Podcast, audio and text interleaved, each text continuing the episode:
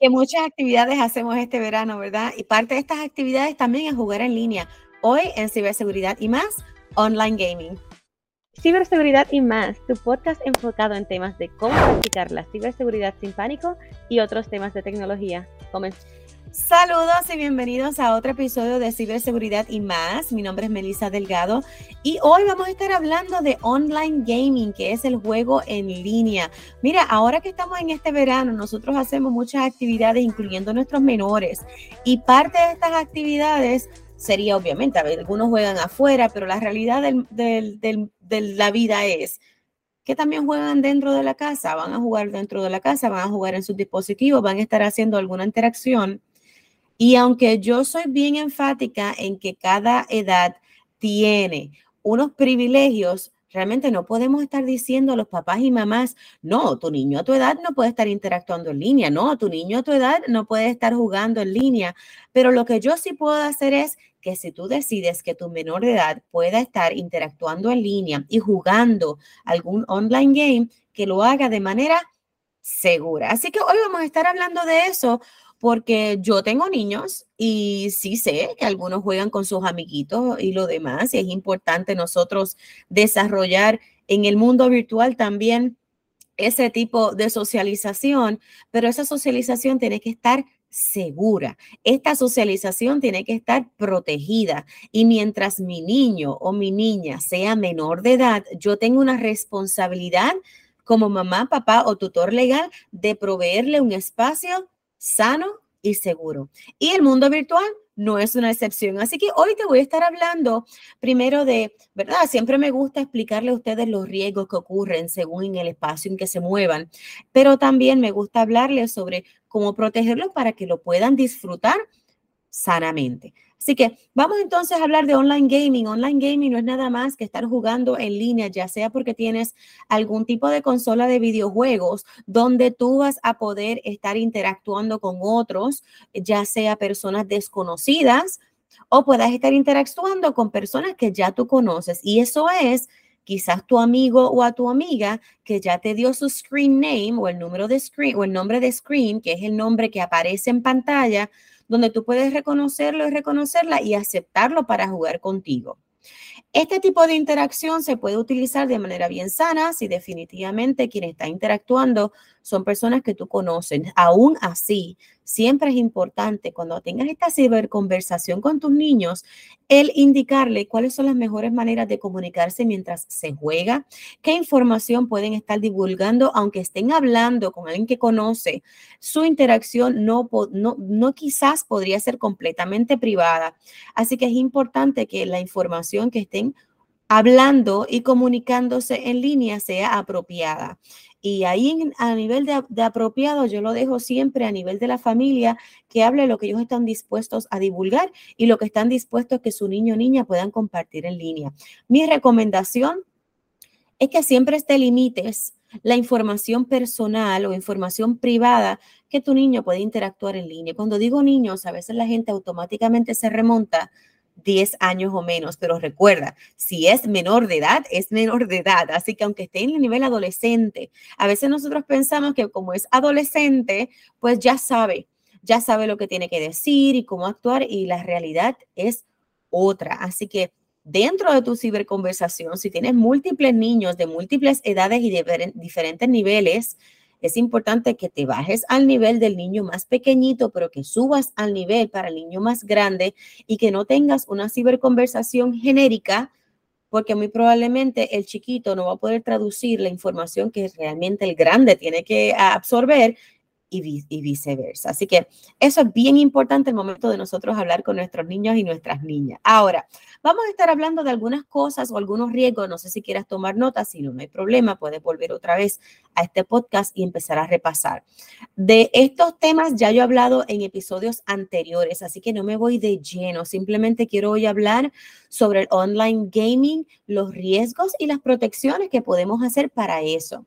Recuerda que yo no soy una persona que me encanta el pánico, o sea, que me gusta educarte y darte información, pero no darte de una manera en que tú vas a salir corriendo y vas a botar todas las consolas de videojuegos y le vas a estar diciendo a tus niños que no jueguen más. Eso no es el punto. El punto es que si no lo van a hacer en casa, lo van a hacer afuera, lo van a hacer en la escuela, pero esa semillita que ya nosotros estamos sembrando, esperemos que sea florida de una manera que sea positiva para tu niño y tu niña que tengas esas interacciones perfectas. Así que vamos para los riesgos. Tengo unas notitas acá. Vamos a cuestión de riesgo, ya lo habíamos hablado antes, porque los riesgos pueden ser que pueden estar expuestos, y digo pueden estar dependiendo de las configuraciones que tú tengas, y de eso vamos a hablar en unos minutitos. Pero rapidito, los riesgos pueden ser ciberacoso, o lo que le llamamos en el buen spanglish, cyberbullying. El ciberacoso, nosotros tenemos una, un episodio completo de eso si quieres saber de qué es y cómo protegerte para el ciberacoso y cómo hablar con tus menores acerca del ciberacoso, puedes ir a ese episodio. Eh, te lo voy a poner el link aquí también en los comentarios por si acaso te interesa. Ok, también tenemos la ciberdepredación y el grooming. De eso también hablamos. Hay un episodio completo para ciberdepredación y grooming. Y esto es cuando las personas que son ajenas a tu niño o a tu niño, y cuando digo ajenas, ojo con eso, porque el amigo de mi amigo no es mi amigo. Algunas veces dicen, bueno, este screen name me parece que es el amigo de mi amiguito. Pues no es amigo tuyo. Tú realmente no sabes ni siquiera si esa persona, cómo fue que se conocieron o los niveles de protección que hubo en esa relación. Así que es importante que cuando tu niño o tu niña está interactuando, tenga interacción con alguien que conocen. Eh, el grooming y la ciberdepredación ocurre cuando al principio comienza con esta relación de que, mira, y, y qué tú estás haciendo, alguna situación que te pase, y entonces empiezan a ponerse más empáticos con su situación y empiezan a desarrollar un tipo de amistad que a veces es fallida. No todas las personas con las que estamos interactuando en línea realmente dicen quién dicen ser o, realmente no es quienes son. A veces uno piensa que está interactuando con una chica y realmente es un varón. A veces uno piensa que está interactuando con un jovencito y es una persona adulta. Pues ¿cómo puedo mitigar eso? Solamente interactúa con las personas que tú realmente conoces. Y si decides interactuar con una persona que es ajena a ti, que es un extraño, limita y anula cualquier información personal que tú le estés proveyendo, aunque la persona aparente estar compartiendo información privada contigo. Así que tú lo puedes, me puedes dar toda la información que tú quieras, pero de yo dártela, ya eso es otra cosa. O como decimos en Puerto Rico, ya eso es otros 20 pesos. Ok, divulgar información privada. Eh, sigo enumerando, ¿no? Ya dijimos ciberacoso, ciberdepredación, que viene con el grooming, también divulgar información privada. Otra cosa puede ser descargar malwares, eso también es un, un un riesgo a nivel de interacciones en línea, estafas, porque en esa conversación puede empezar a infiltrarse algún tipo de estafa o en el buen Spanglish, un scam, eh, robo de identidad, dependiendo de la información que nosotros estemos proveyendo, no tan solamente nuestras interacciones y nuestra conversación, sino las configuraciones de privacidad y de seguridad. Y también es importante hablar a nuestros menores que los posts no se borran. Así que cualquier cosa que ellos estén indicando en línea puede ser que los puedan implicar o afectar en un futuro. Así que siempre es importante nosotros tener esa manera de curar qué nosotros decimos, cómo lo decimos, qué estamos dispuestos a decir en línea para que eso sea mejor para cada uno de ellos. Esos son los riesgos y no, no, es, no es completamente completo, como yo digo, porque todavía pueden haber más riesgos. Estos son los más que vemos constantes al momento de interacción en línea. ¿Cómo nos podemos proteger? De un menor de edad es importante que sus cuentas sean privadas. No hay ninguna razón para que un menor tenga una cuenta pública para que cualquier persona pueda empezar a accederlos. Óyeme, dentro de una cuenta pública también muy probablemente las configuraciones de, de privacidad son menores. Eso quiere decir que la persona no tan solamente sabe quizás quién tú eres, quizás tú puedas interactuar con quien sea, no importa quién, porque realmente eh, la consola de videojuegos o la plataforma de videojuegos no va a hacer esa curación por ti. Pero también hay unos, hay otras configuraciones que le permiten a la persona saber cuántas horas tú juegas en línea, cuáles son los juegos que tú estás jugando. ¿okay? También eh, le dice cuándo tú estás disponible, cuándo tú estás online y cuándo no.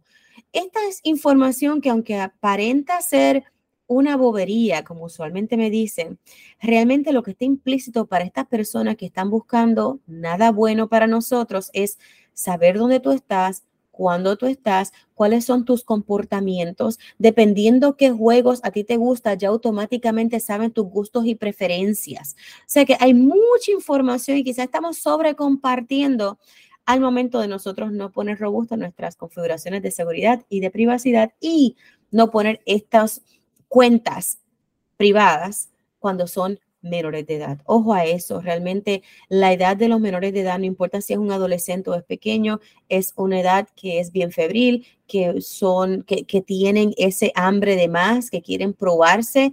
Eh, también hay unos niños y niñas que también están ocurriendo por una situación personal que quizás lo inste a estar buscando apoyo, empatía de otras personas y aquí online tiene una manera de abusar de esa confianza y de esa inocencia que muchos niños tienen o ignorancia que muchos tienen en algunos momentos. Así que importante.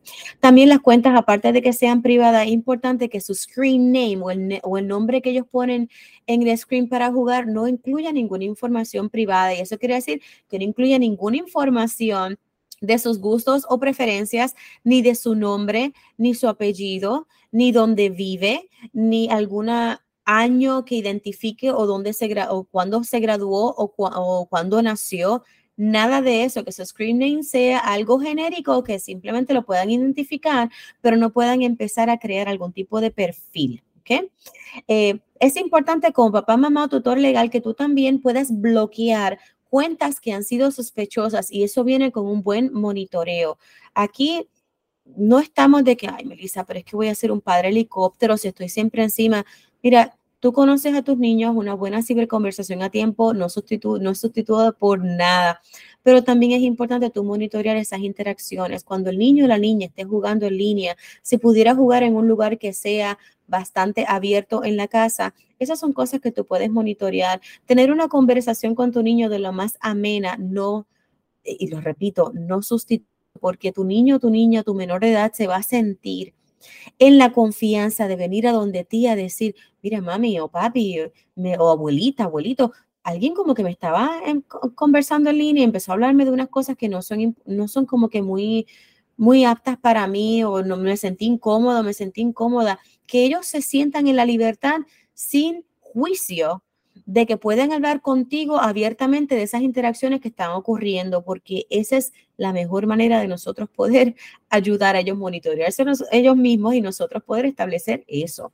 Para bloquear tanto cuentas sospechosas como juegos que no son aptos para su edad. esto es vital. A veces porque el amiguito está jugando esto y me está llamando, pues yo también quiero bajar el juego.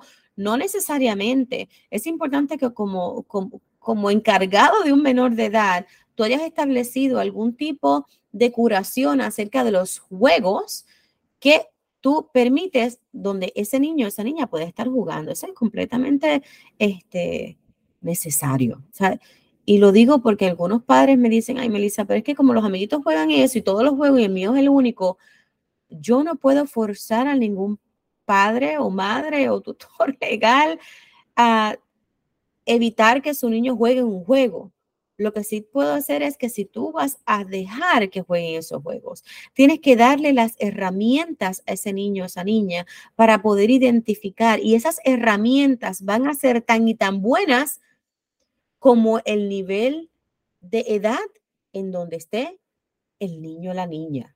No hay ninguna razón para que un niño o una niña en preescolar esté jugando juegos de auto theft, que es robo de autos, o de, guerra, o de armas, o de matar a otra persona, están ahora mismo en un periodo de formación, así que es importante que cuando tú vayas a estar exponiéndolos al mundo virtual, ese mundo sea apto para el nivel que ellos puedan procesar.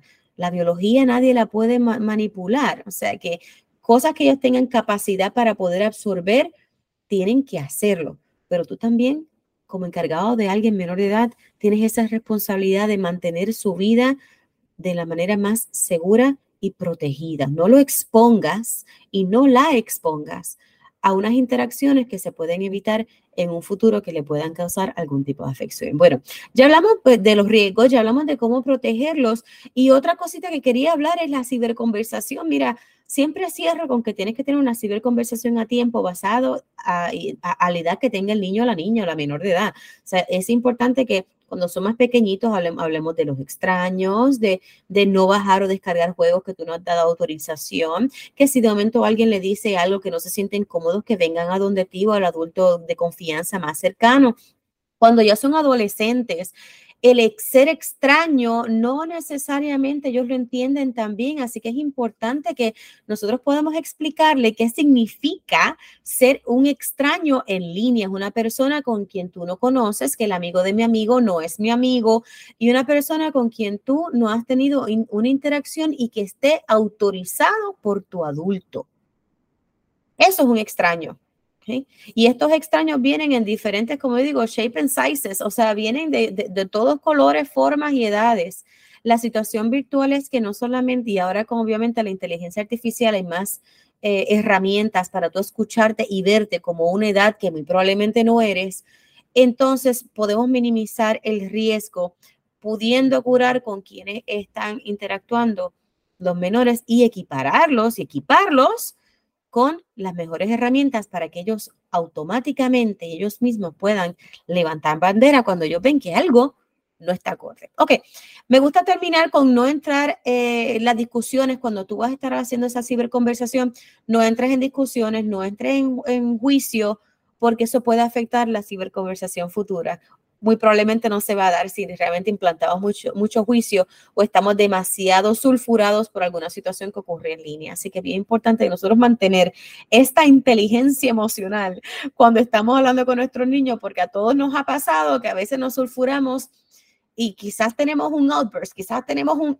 y después tenemos que respirar hondo disculparnos y decir, mira, perdona, porque quizás esa no fue la manera en que yo quería hacer, mira, no, no hay problema, vamos, vamos a sentarnos y vamos a hablar, porque todos hemos pasado por una, un momento de sulfuramiento, pero también podemos rectificar y empezar a hablar con ellos de manera sencilla.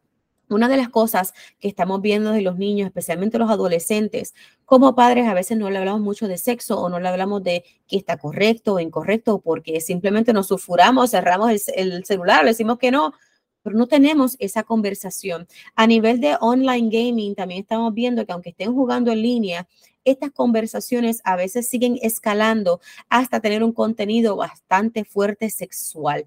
Háblale a tus niños que es importante que esa conversación no ocurra en línea.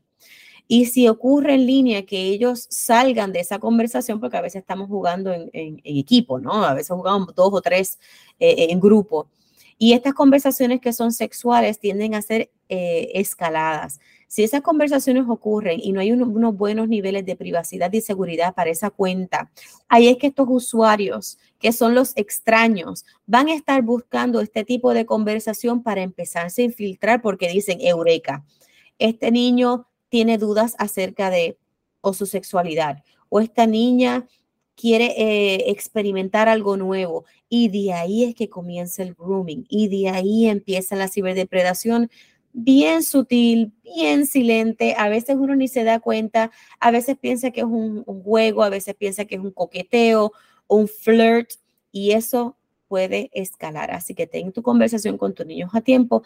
Otras cositas que tengo en la lista es que el niño o la niña aprenda a comunicarse en línea. Tal como tú le enseñas, o esperemos, ¿verdad? Que tú le enseñas a cómo son las buenas comunicaciones en el mundo real, ¿no? En el mundo tangible, en el mundo virtual, ese tipo de manera de comunicarse también debe ser igual. Y eso incluye siempre con mucho respeto, nunca entrar en conversaciones que puedan afectar o sean bully de alguien, que se identifique alguna conversación o alguna interacción que pueda caer en algún tipo de ciberacoso o de ciberdepredación que vaya directamente a su adulto más cercano para hablarlo.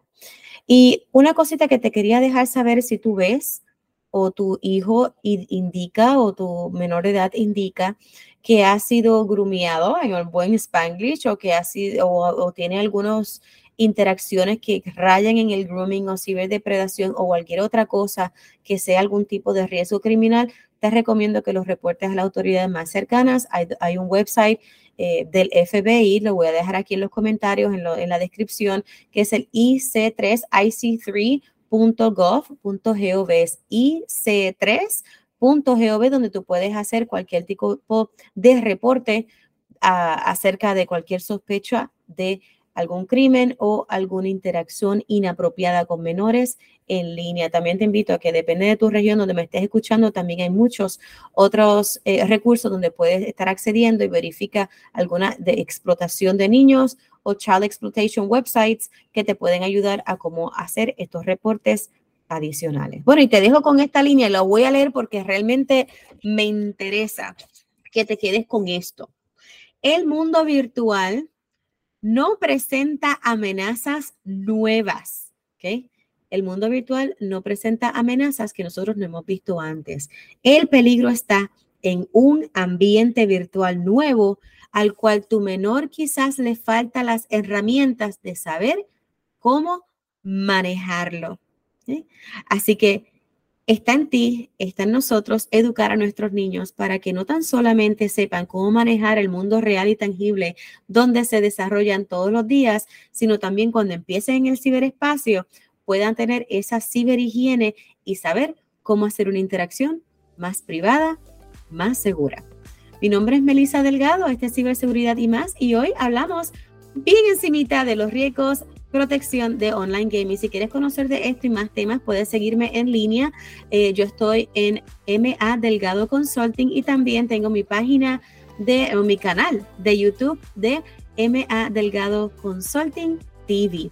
Ahí te espero para que tengas más orejitas a diario. Si quieres conocer un poco más o te interesa alguna sesión privada conmigo acerca de este y otros temas, no dudes de contactarme. Te espero en el próximo episodio de Ciberseguridad y más. Hasta la próxima.